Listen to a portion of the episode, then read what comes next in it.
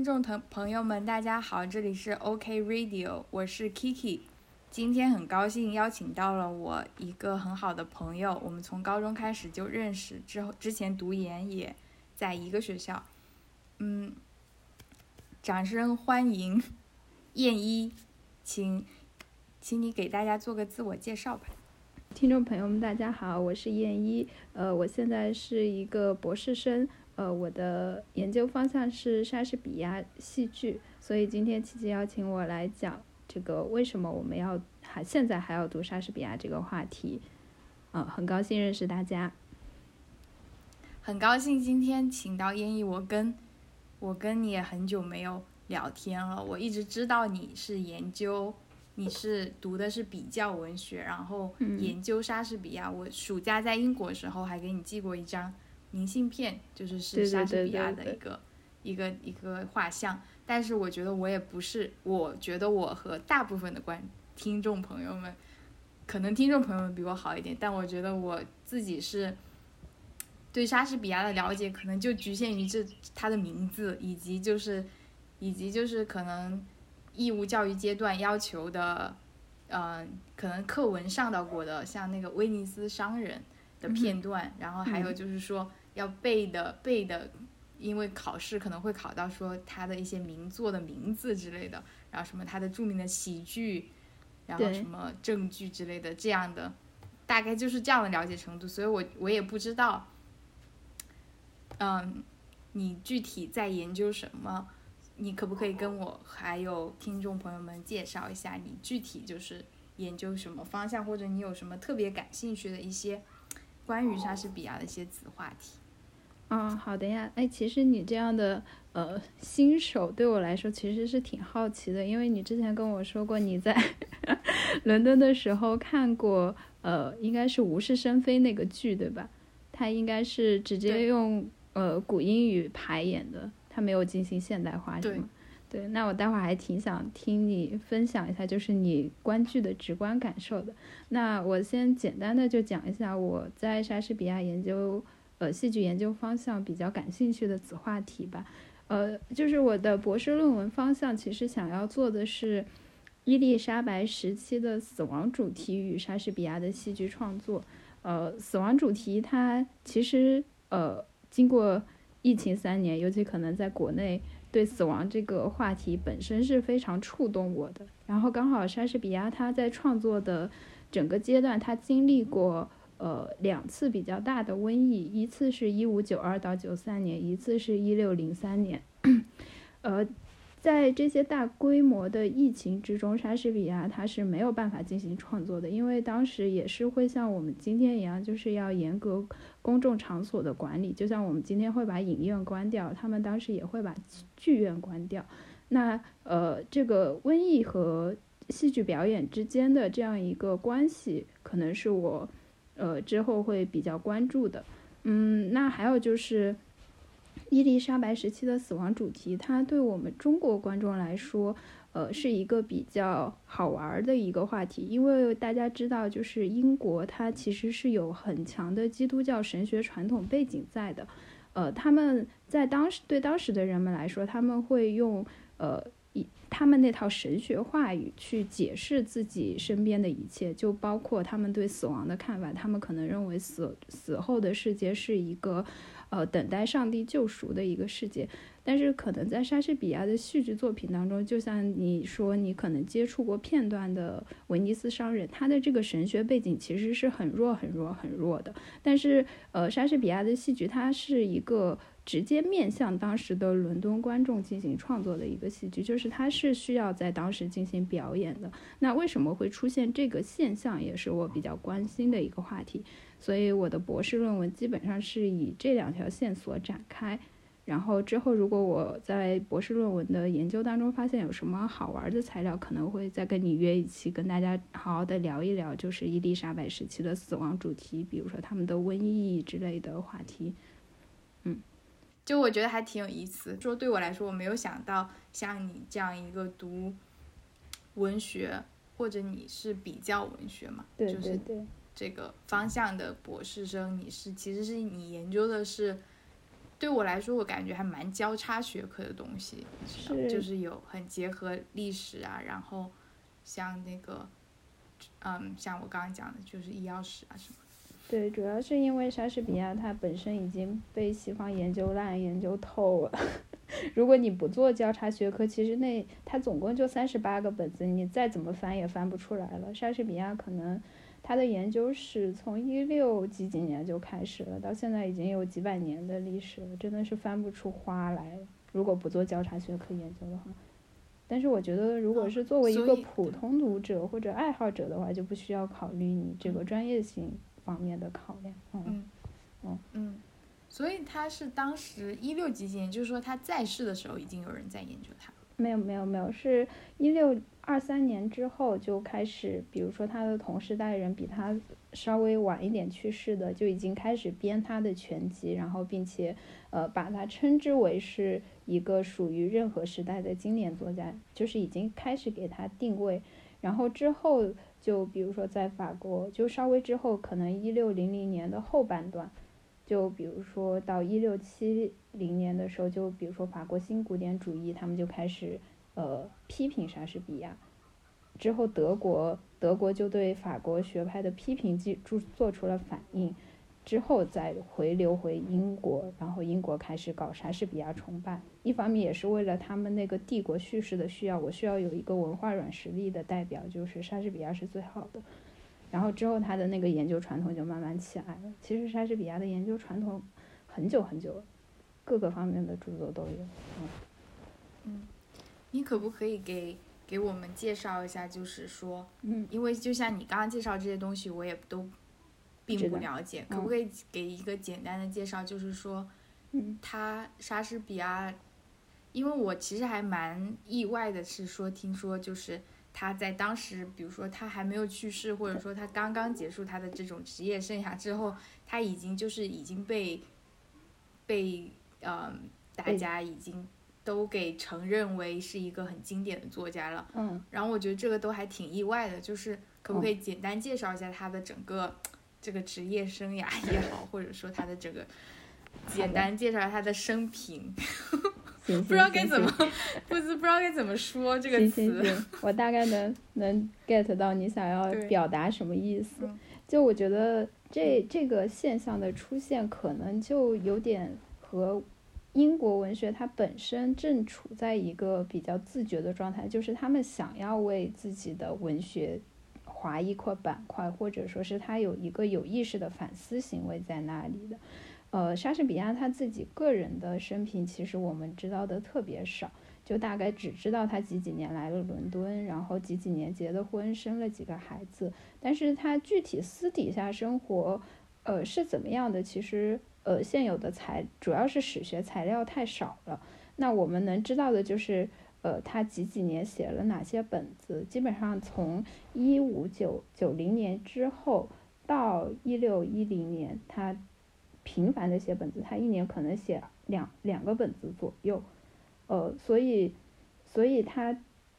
是一个我们今天意义上的工作狂的性质，所以他的本子出来的很快很多，他自己也是一个剧场的拥有者或者说是个股东，他还做过一段时间的演员，所以他是有一定的公众影响力的。这也是为什么，就是莎士比亚他还在世的时候，大家就开始对他有一些评价，但不一定都是好的，也有一些，比如说，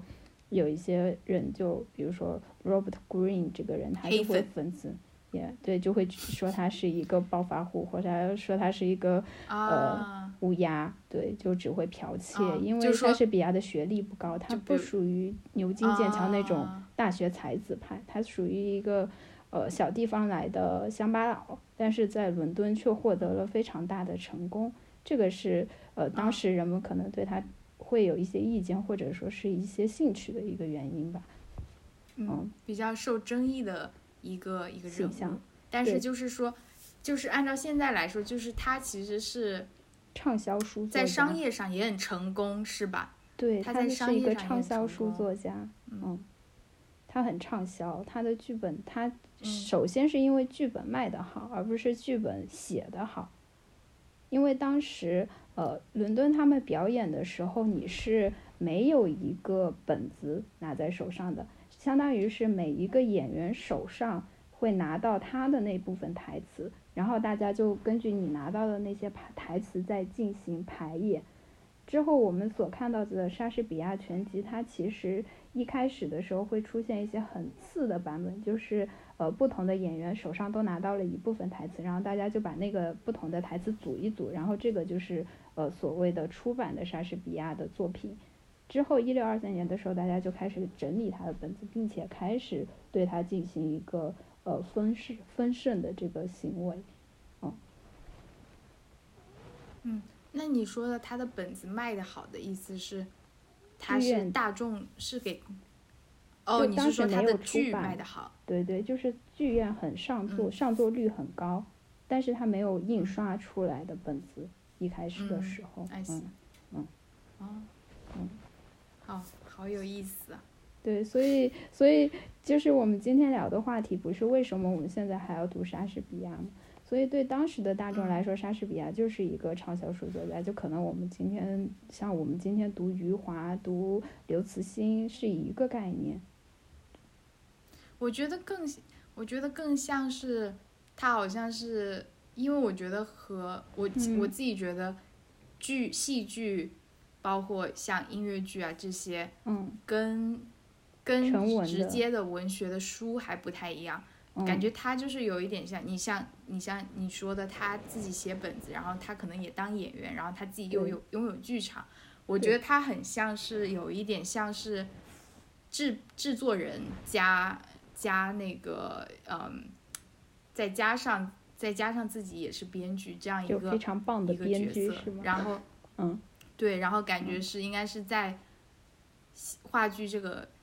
这个领域可能是在那个圈子里肯定是比较有影响力的人物，因为，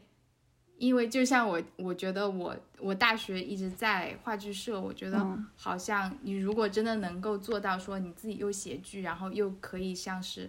比在这个编排当中能够参与到演出，或者是你你你甚至拥有剧场，我觉得这个是一个很能够有影响力的一个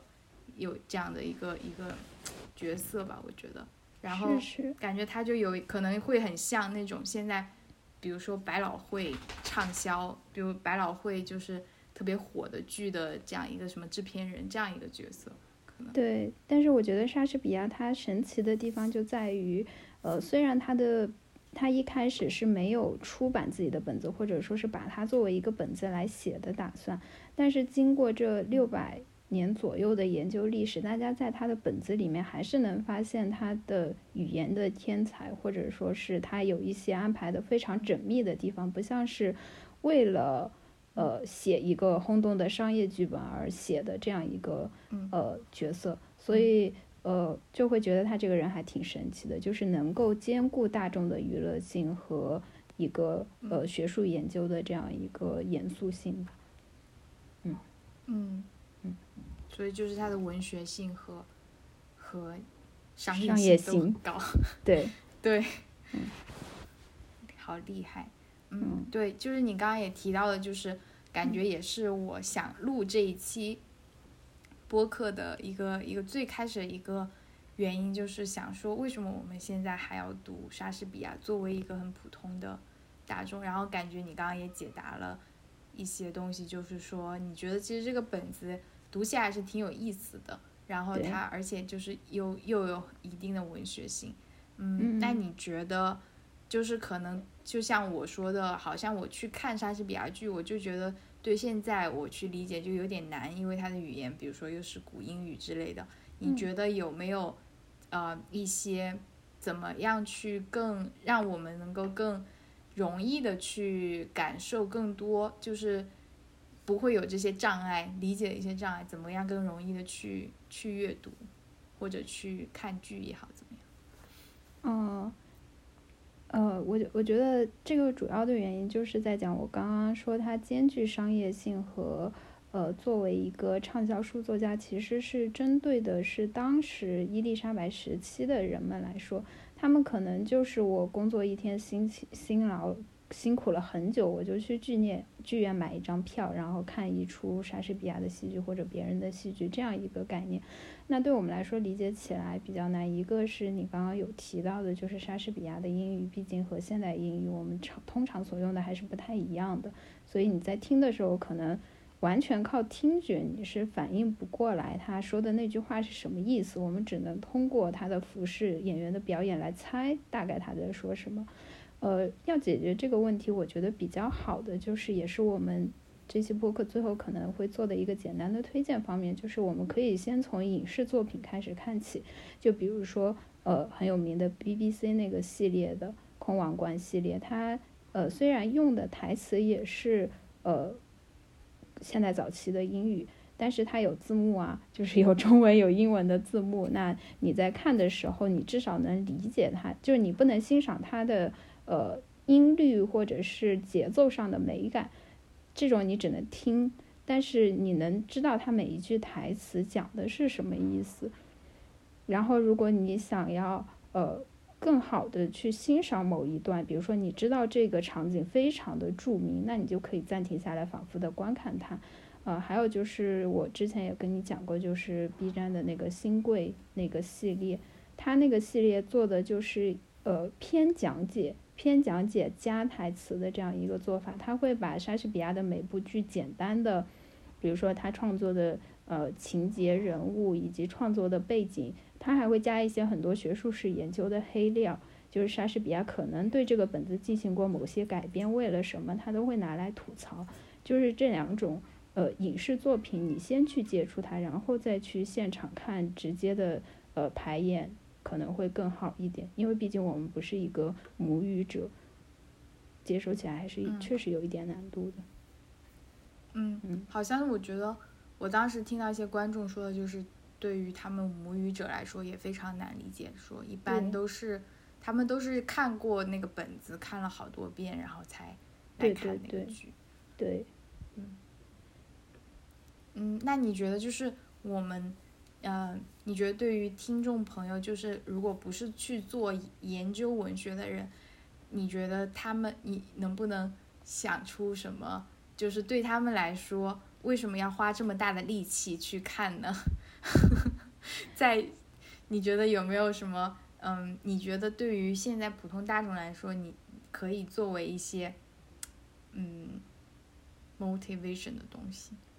嗯，是从实用性角度，还是要讲一些很虚的，什么审美的陶冶啊？这这这种东西？我不知道，你自己觉得？你自己觉得？你自己觉得？就是对你，你你觉得呢？我也不知道，就是。如果对，嗯，就有有一点像说，嗯，有一点像说，如果别人问你说你为什么要研究莎士比亚，或者说就是这个和我们现在的这个社会有有什么联系？好像是两个问题，但是没事，那我就合起来。回答一下，因为我我已经作为一个研究者太久了，所以我可能对我自己当时为什么要研究莎士比亚，从一个小白开始想要研究莎士比亚记得不太清了。但是呃，我觉得为什么要看莎士比亚？忘记了你的初心。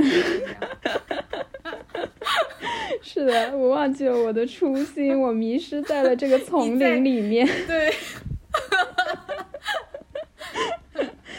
嗯。那那你说，嗯，我可能给出来的一个为什么要阅读莎士比亚的理由，可能就在于说，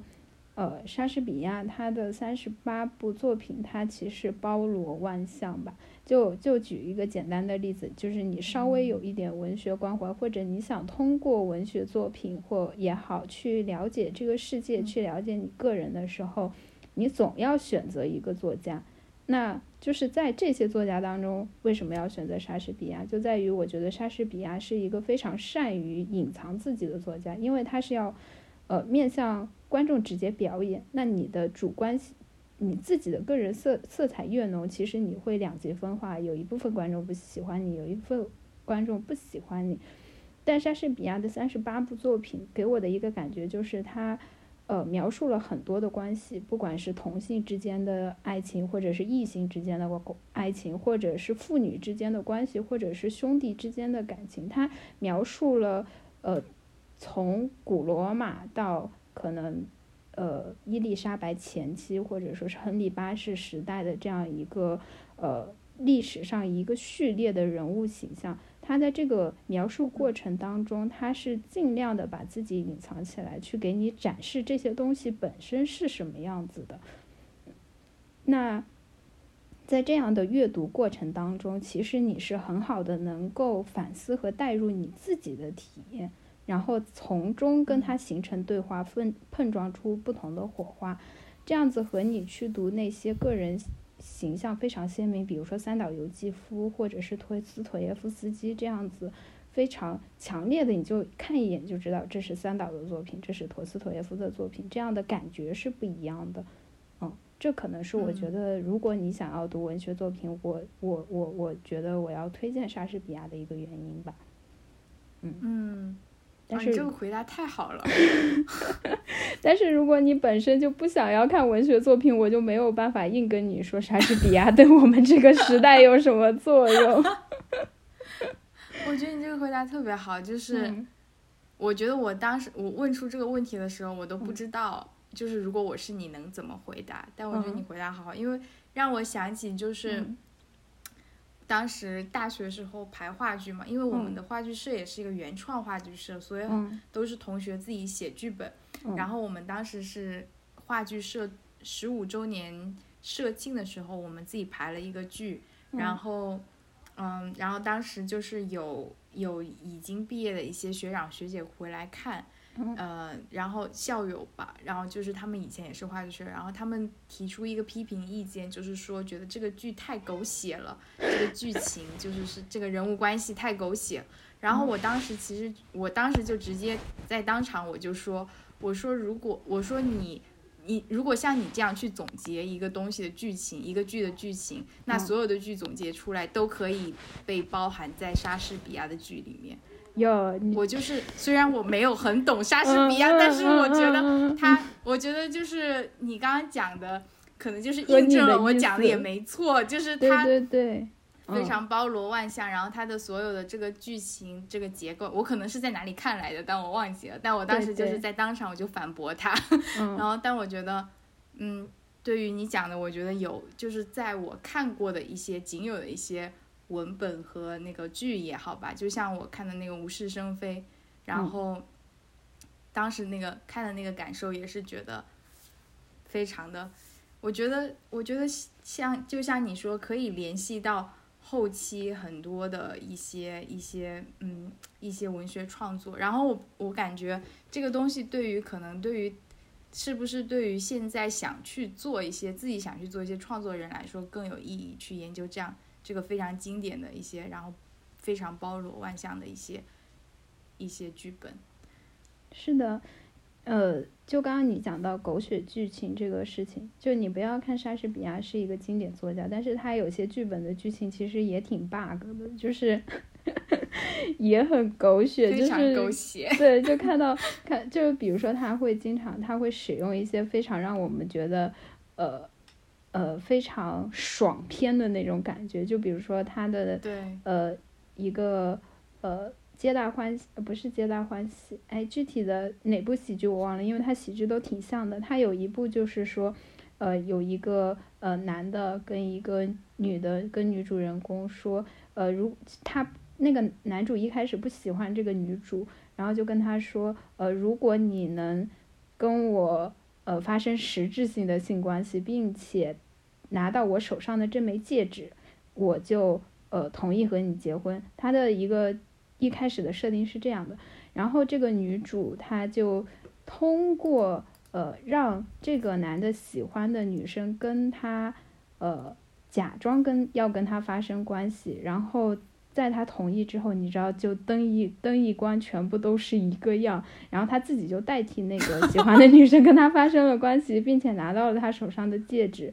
然后这个男主一开始还想把这个女主就是把她搞死，然后就是就是可可能是在外面就是让他呃把他杀掉了，我之后就可以进行我自己想要做的任何事情了。他的设定就是这样子狗血，然后最后，呃，这个女主就拿着那名那枚戒指和这个男的之前提出的要求到国王面前，然后国王就同意了他俩的婚事。就是你看莎士比亚的剧本里面也有一些非常剧狗血的剧情，我们今天看来，嗯，但是他能挽救他的可能就是。呃，他在人物刻画的过程中，对人物的把握、心理变化非常的呃细腻，然后并且确实他的语言天分是没有办法否认的。就像有一些人就会很夸张的说，莎士比亚发明了英语，现英语就是这样一种，嗯，所以他的艺术性和他的剧情没有必然的关系，他的呃天才可能更多的体现在一些细节里面，所以这个时候就更要求我们说去。不是去了解他这部剧写了什么，而是去看他怎么写的。所以，作为一个不管是爱好者还是专业研究者，对文本本身的关注其实还是很重要的。对啊，但我就是，嗯，我觉得对于对于画，我我我不是什么专业的人士，但我自己的意见就是，我觉得，嗯，我觉得文学创作里面最重最最重要的可能还是人物的刻画，就是剧情本身。并不是一个说你特别，就是因为所有的剧情你概括出来就是那样子，哪几个 几样都都被都被写完了，对。嗯。但是，刚刚想说什么来着？嗯，哦，我想问，就是你说他的那个语言天赋，就是他是更多是体现在一个对话上嘛？就是是这样子嘛？就是比如说这个角色他说出的这个话非常符合他的本身，还是说是他的一些？比如说像诗一般的语言，这种就是说这个语言的韵律啊什么，这是哪一方面？呃，首先，首先第一第一位的肯定是他，他可以为不同的人物，根据他的性格，根据他的身份来创造符合他自己，呃，这个身份和形象的这样一种语言。比如说莎士比亚的历史剧当中，他其实塑造了不下十位国王。但是每一个国王都是不一样的。你看他的台词，你就能知道莎士比亚这里描写的是理查二世，还是理查三世，还是亨利五世。这个是他 是作为王子的亨利五世，还是作为国王的亨利五世？就是你是能感觉到他有，呃，在用不同的手法去塑造这些人物形象。第二个就是莎士比亚他自身的语言非常美，就是他的，你知道一个剧本它并不完全只是。呃，人物的对话，就是他可能会暂时的跳脱出这个戏剧本身，会抒发一些你对这个世界的看法，或者是，呃，你对这件事的看法。它当中还有很多的配角，比如说小丑这样的角色，掘墓人这样的角色，它就是起到了这么一个功能。在这些角色身上，有还有时候也是主要人物身上，他们呃。在游离、在思考人生的时候，他就会有非常多的，呃，类似于名言警句。我们就会看到，比如说福克纳的《喧嚣、喧哗与骚动》，它其实就是直接取自于莎士比亚的《麦克白》的一句台词。就这样的例子还有很多，很多人就会发现，你直接从莎士比亚的本子里面拿一句台词出来，就是一个听起来非常诗意，并且有很多，就是你也不知道为什么，但是《喧哗与骚动》你放在那里就会觉得啊，这个题目非常的。有深度，你也不知道这是出自于莎士比亚，就会觉得这个题目很好，就是这种感觉。嗯嗯嗯嗯嗯嗯，就很多。我觉得怎么听你讲着讲着，我就觉得我也很想读。那就一起读可能这是这是一个很这是一个很好的体现。所以你现在已经，你你你应该把所有的本子都已经读完了，是吗？嗯，基本上都过了一遍吧，但是还有几个小的本子我可能还没有过，就比如说呃什么冬天的故事，然后雅典的泰门，就是它属于比较晚期的，然后确实它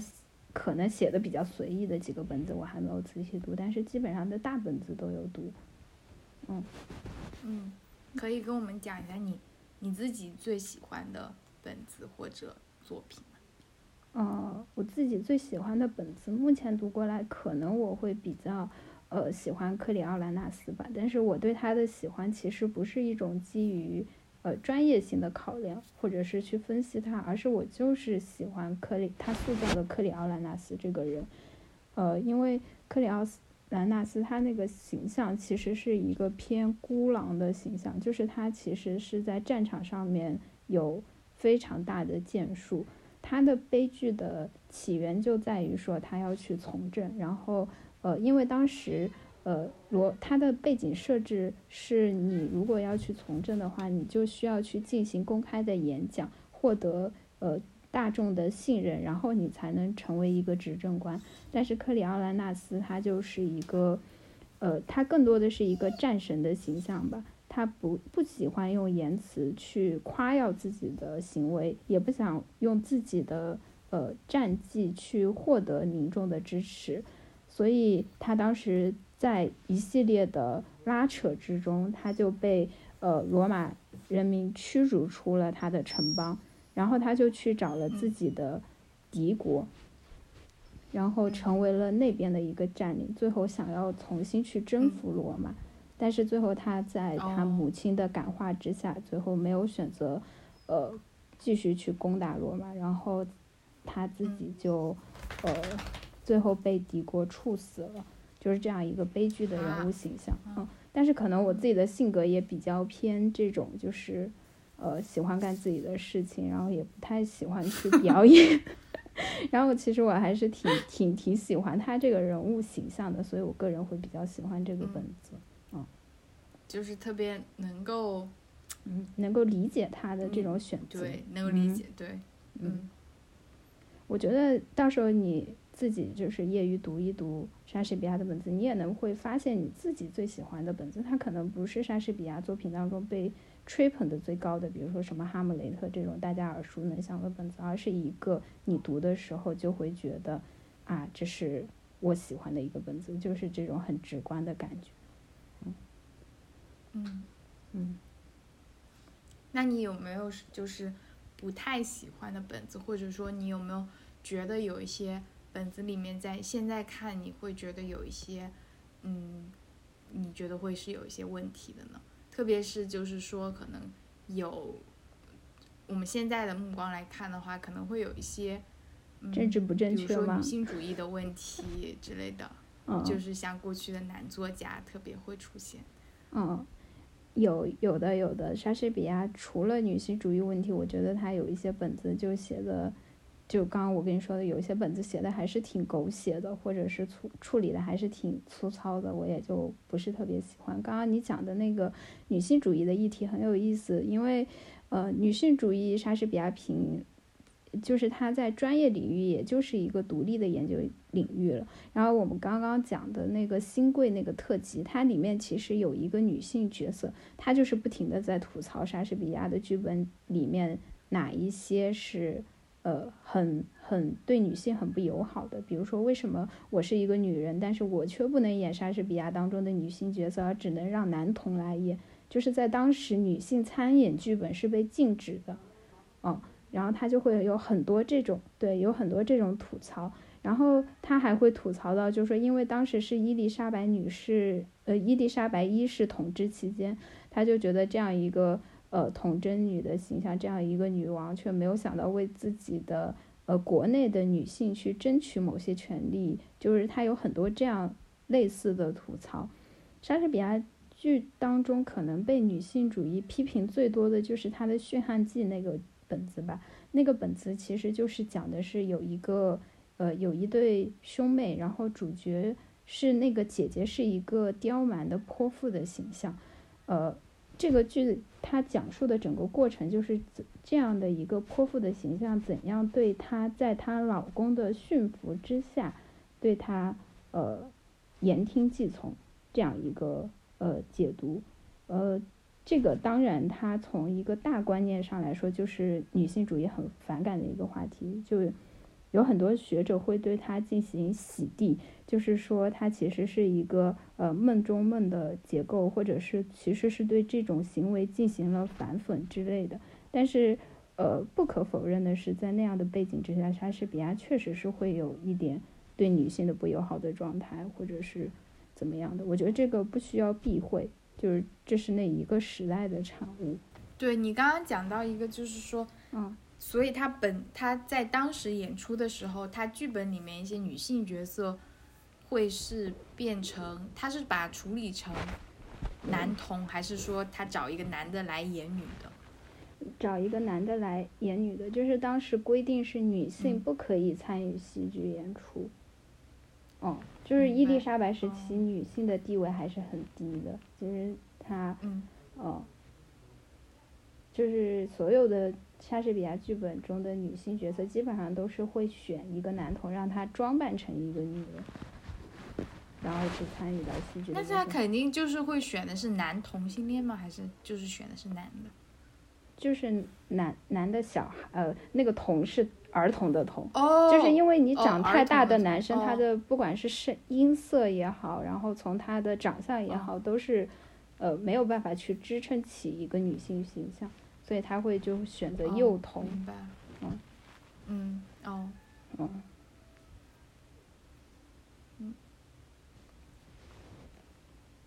讲到这个就是和嗯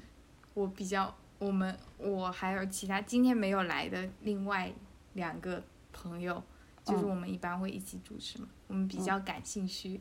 关于莎士比亚的八卦，但是你也讲了，好像这方面的史料比较少。但是我对这个比较感兴趣，是我隐约记得，不知道从哪里看到，就说他好像是，好像是同性恋，但是你刚好又有提他结婚又生孩子了，不知道你有没有了解？啊哦，我知道你为什么会有这个印象，就是因为当时莎士比亚他的他有就是当时的演员是一个不入流的角色，所以呃他就需要有赞赞助人，然后当时莎士比亚的赞助人是一个公爵，他有很多的诗是题献给这个人的，大家就有猜测说莎士比亚和这个公爵之间有呃不正当的恋爱关系，就是加引号的不正当的恋爱关系啊。然后，但是这是一个没有实锤，但是很可信的一个史实推测，因为它没有直接性的证据。再加上其实，呃，莎士比亚的剧本里面，他塑造了非常多的同性之爱，就基本上都是男性与男性之间的同性之爱。比如说，比如说我们中学教材读过的《威尼斯商人》，就我们可能截取的是一个片段，但是它的基本设定里面那个。呃，安东尼奥和巴塞尼奥他们就是一对有同性爱恋的这样一对男性角色，所以呃，对莎士比亚本身的性别取向，或者是他在剧别剧本当中反映的性取向，我觉得是一个比较包容的一个状态。嗯嗯他自己结婚，其实他的婚姻还蛮不幸的，就是按照我们现在的研究，可能再多说一点。就八卦之魂起来了。对，就是他其实结婚的时候挺早的，但是他结婚的直接原因也是说，呃，这个女性不小心怀孕了，然后他是奉子成婚，而且他成婚了之后，他就去伦敦了，相当于和那他不信什么？他不小心让别人怀孕了，他又不用生孩子。是他没有不幸，他活该。但是就是他做的很不好，对啊就是虽然他在戏剧上的成就很大，但是他一直和他的呃家人，包括他的父母、妻子、孩子，一直处于一个异地分居的状态。但是他有提供经济上的 support，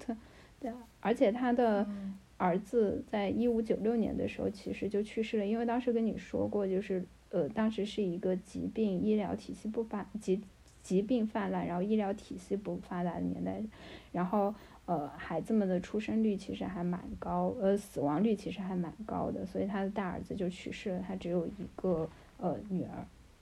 但是他有没有出去有什么私生活混乱，这个应该没有，嗯，他就是个工作狂吧，感觉。嗯。嗯，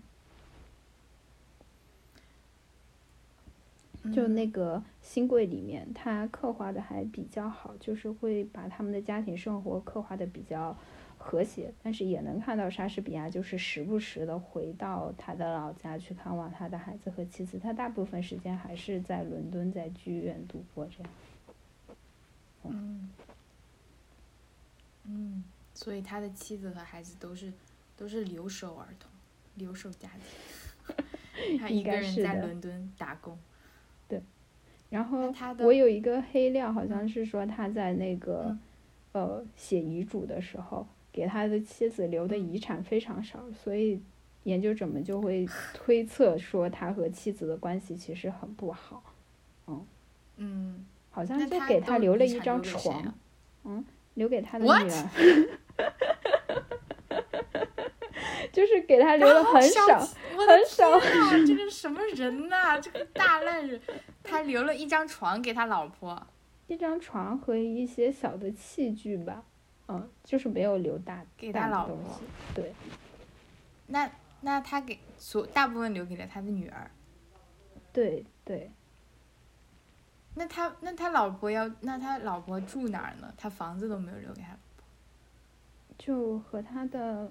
他女儿要赡养他的吧，我也我也不知道，我我我只是印象中有这么一个对他遗嘱的这样一个吐槽式的研究，嗯，就是反推出他和他的老婆关系不好。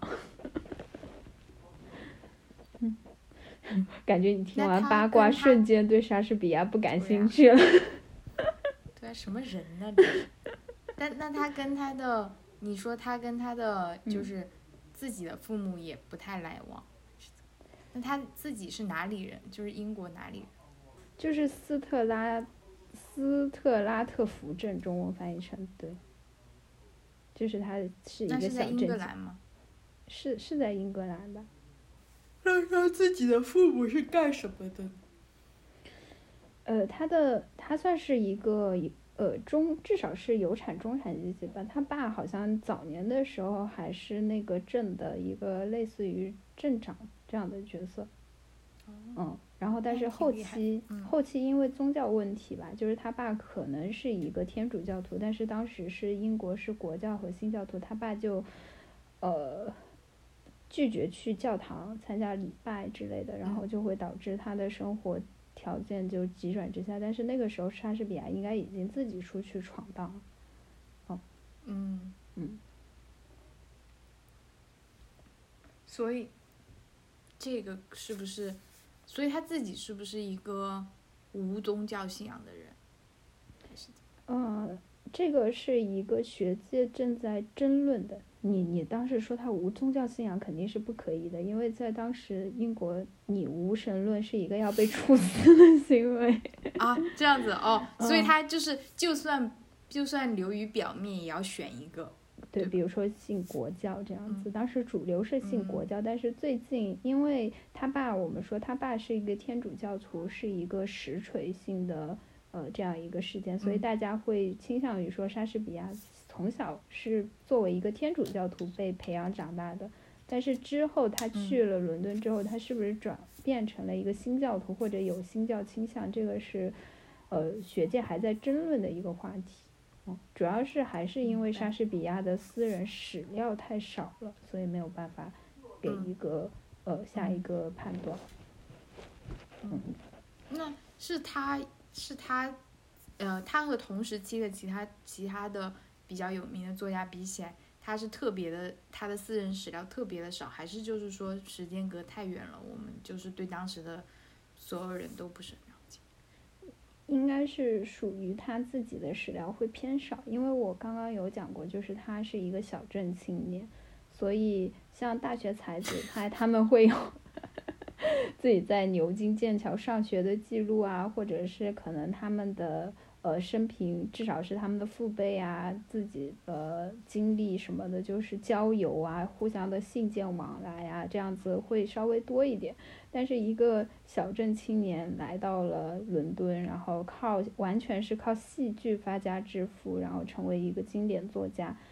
本身是就是在他成名之前，大家不会想要去跟他交交往，不会想要去呃嗯记录他的生平，嗯，嗯，对，所以就所以他没有很多朋友吗？还是说就是说没有留下很多这种跟文化圈的人交流的这种心境？呃，也有，就比如说我刚刚说有人骂他，不是吗？就是 Robert Greene 骂他，嗯也有一些，也有也有一些，也有一些呃，当时所谓的文艺批评家在排序的时候，也是意识到了莎士比亚的天才，把他排在一个比较高的位置。就比如说，可能说莎士比亚是，呃。呃，在喜悲剧作家里面排名第几，喜剧作家里面排名第几，历史作家里面排名第几，这样子。呃，但是他不是一个呃，当时可能斯宾塞比他的排名要靠前好多，所以他也不是一个就被认为是天才型或者是经典作家的这么一个位置。嗯，私人你私人交友也挺好。对，嗯嗯你在提纲里写了金庸，不知道是什么意思。哦，就是我当时想要去定位莎士比亚的这样一个地位，我就脑袋里面想到了金庸，因为他也有很多作品其实是改编成了影视剧，大家也会意识到说金庸的作品其实很美，他有很高的文学素养。我觉得在，而且金庸的作品，你看，其实它也是，虽然它是一个架空的武侠世界，但是它也是包罗万象的，它里面也有主要人物，有很多配角。可能也有一些，比如说一下子想不到，比如说老顽童啊，就是呃大侠呀、仙女啊，就是这种不同各种各种各样不同的人物形象，他对这些嗯形象的刻画其实也是很细腻，当中也不乏哲学深度。所以你一定要让我选一个人物和莎士比亚形成一个呃平行的、直观的对中国观众来说的感受的话，我可能会倾向于选金庸吧。哦，这是我在提纲里面提到金庸的一个呃原因。我自己觉得他比较像古龙，因为我觉得，因为我觉得，因为我觉得古龙的剧情也很狗血，但他的人物写的比较好。然后，然后，因为我觉得金庸的剧情比较好，就是他剧情就是那个框架很大，但嗯，是，然后古龙古龙也挺挺男同性恋倾向的，然后然后写什么陆小凤什么也挺那个什么。哦，那那那莎士比亚的本子，我要把我这段剪掉。没事，你随便剪。那莎士比亚他其实我刚举例的是比较嗯狗血的剧情嘛，他还是有一些嗯架构比较 OK 的剧情的，嗯嗯，主要是我觉得古龙，对我觉得主要是我觉得古龙和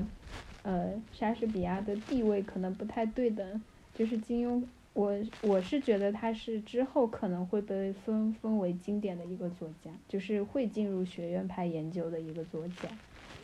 嗯，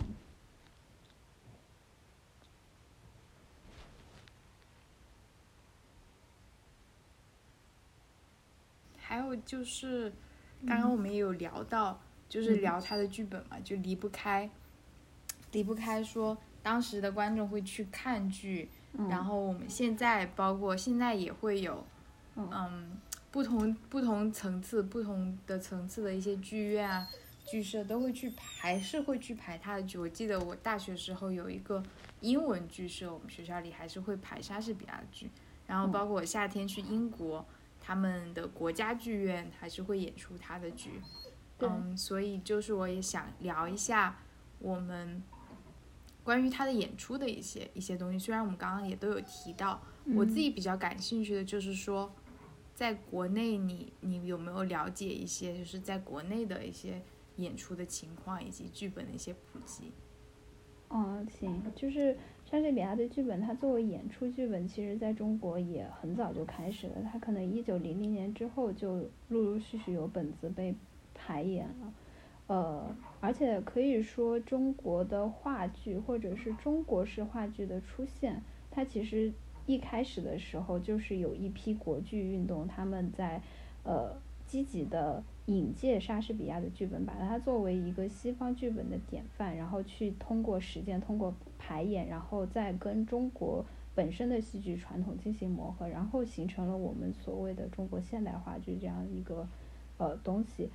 呃，莎士比亚最早被介绍到中国的剧本是《威尼斯商人》，当时当时是一个片段式的排演，就是他他们会对比如说呃。莎呃，威尼斯商人里面鲍西亚扮女扮男装这样一个呃场景很感兴趣，他就会专门去排那个场景。呃，之后也出现了非常多的中国化的改编，比如说呃奥赛罗，他就有一个呃被完全穿上了中国的外衣这样一种改编，就他呃采用了奥赛罗的基本的剧情架构。但是他的人物，比如说说话方式，比如说他在剧里面感叹自己的身世嘿，，狗蛋，嗯，啊，我没有，我就瞎说，我说狗蛋里面的角色可能就改成 那倒是没有，就是他会，就比如说苔丝迪蒙娜，就是里面的女主人公，她呃，她比如说知道自己要死的时候，莎士比亚是给她安了一个《杨柳歌》这样一首歌让她去唱。那她在嗯改编的时候会直嗯接把《诗经》里面的东西，把那个歌曲直接用《诗经》的歌哦曲去替换掉。然后就把它进行一哦个完全中国化的处理，比如说，呃，苔丝迪蒙娜她和奥赛罗的故事，它其实是没有忠孝这样一个传统在里面的。那它改编的时候，呃，就会加入这一部分对观中国观众比较熟悉的东西，比如说他会说奥赛罗是因为自己的呃收养他的那个亲贵病危了，所以他必须要回京城去看他，他把那个呃整个人物的背景也全都换掉了。嗯，他还有一种是就这样换成了一个古代中国，是对？古代中国，然后把人物的哦名字也改了，然后是确实是在唐史上面能找到的人物角色，但是就类似于我们今天的架空剧的设置，这样一种改变。哦，这个改动好高级啊，还用《诗经》代替，我觉得好高级哦。这是哪哪一年的东西？一年的事情？四几年，四几年的时候，嗯，就是它是一个比较早期的时候改编啊、嗯，但是之后就没有人演那个剧了，可能就是因为，呃，大家就有更多的直接去阅读莎士比亚，比如说《哈姆雷特》的能力，所以现代改编基本上就是嗯完全，呃，完全引用西方的那一套。那比较有中国特色的改编，现在可能出现在中国的戏剧界，比如说呃越剧啊，比如说京剧啊，他们都会改编莎士比亚的本子，是吗把它唱出来。对，就比如说有一个越剧，我这里哇提纲里写的《血手印》，它其实就是一个完全用中国戏曲去演绎奥呃麦克白的这样一个戏剧。我我看到就是、呃之前接触到一个在英国读博士的一个同学，他做的就是这方面的研究，就是中国化戏曲改编后的莎士比亚的剧嗯本。嗯，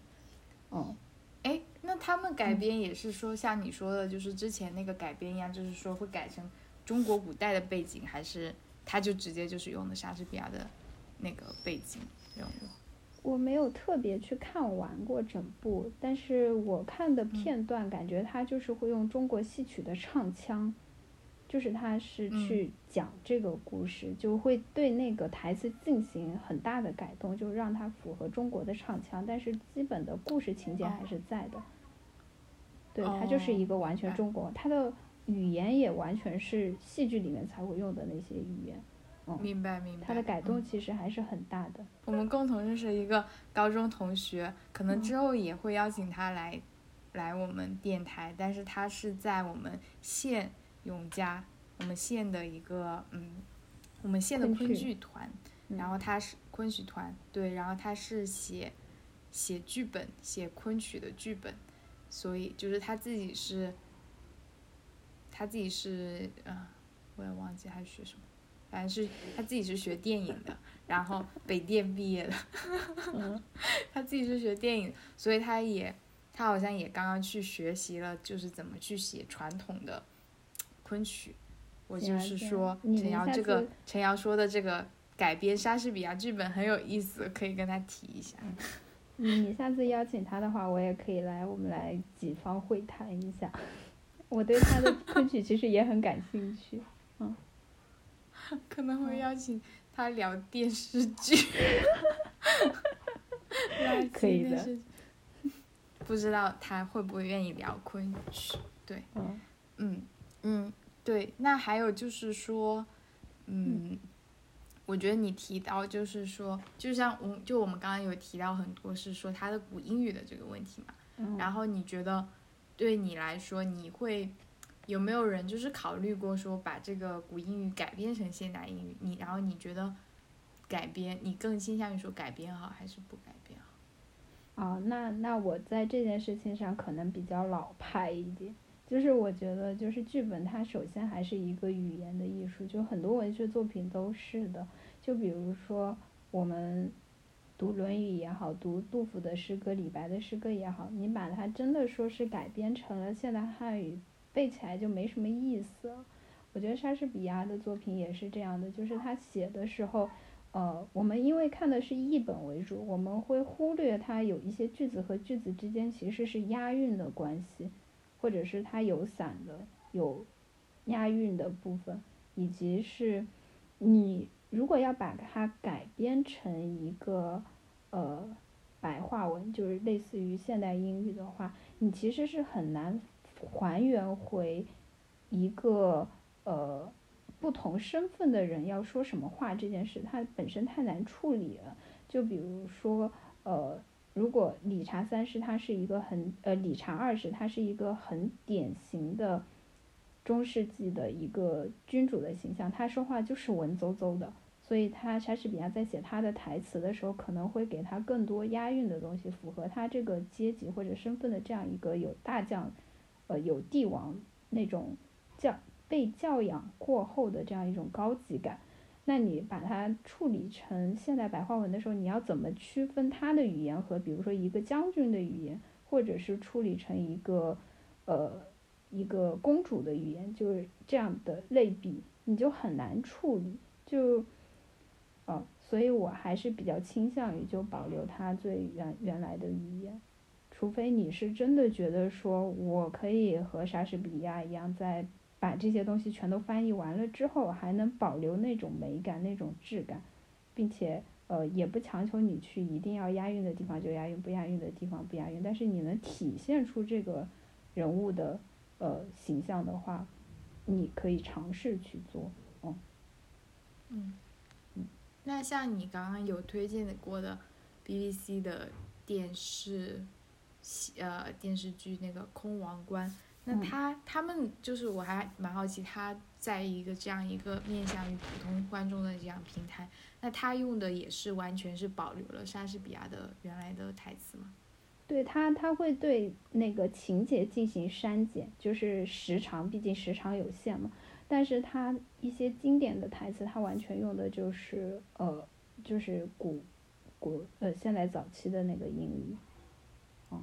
你可以去看一下《空王冠》和理查二世他们那几部剧，就是他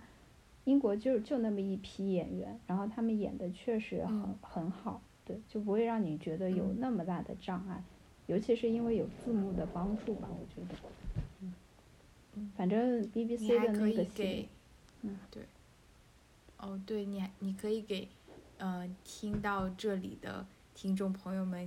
想必是对这个话题比较感兴趣。你还可以给大家再再推荐一些，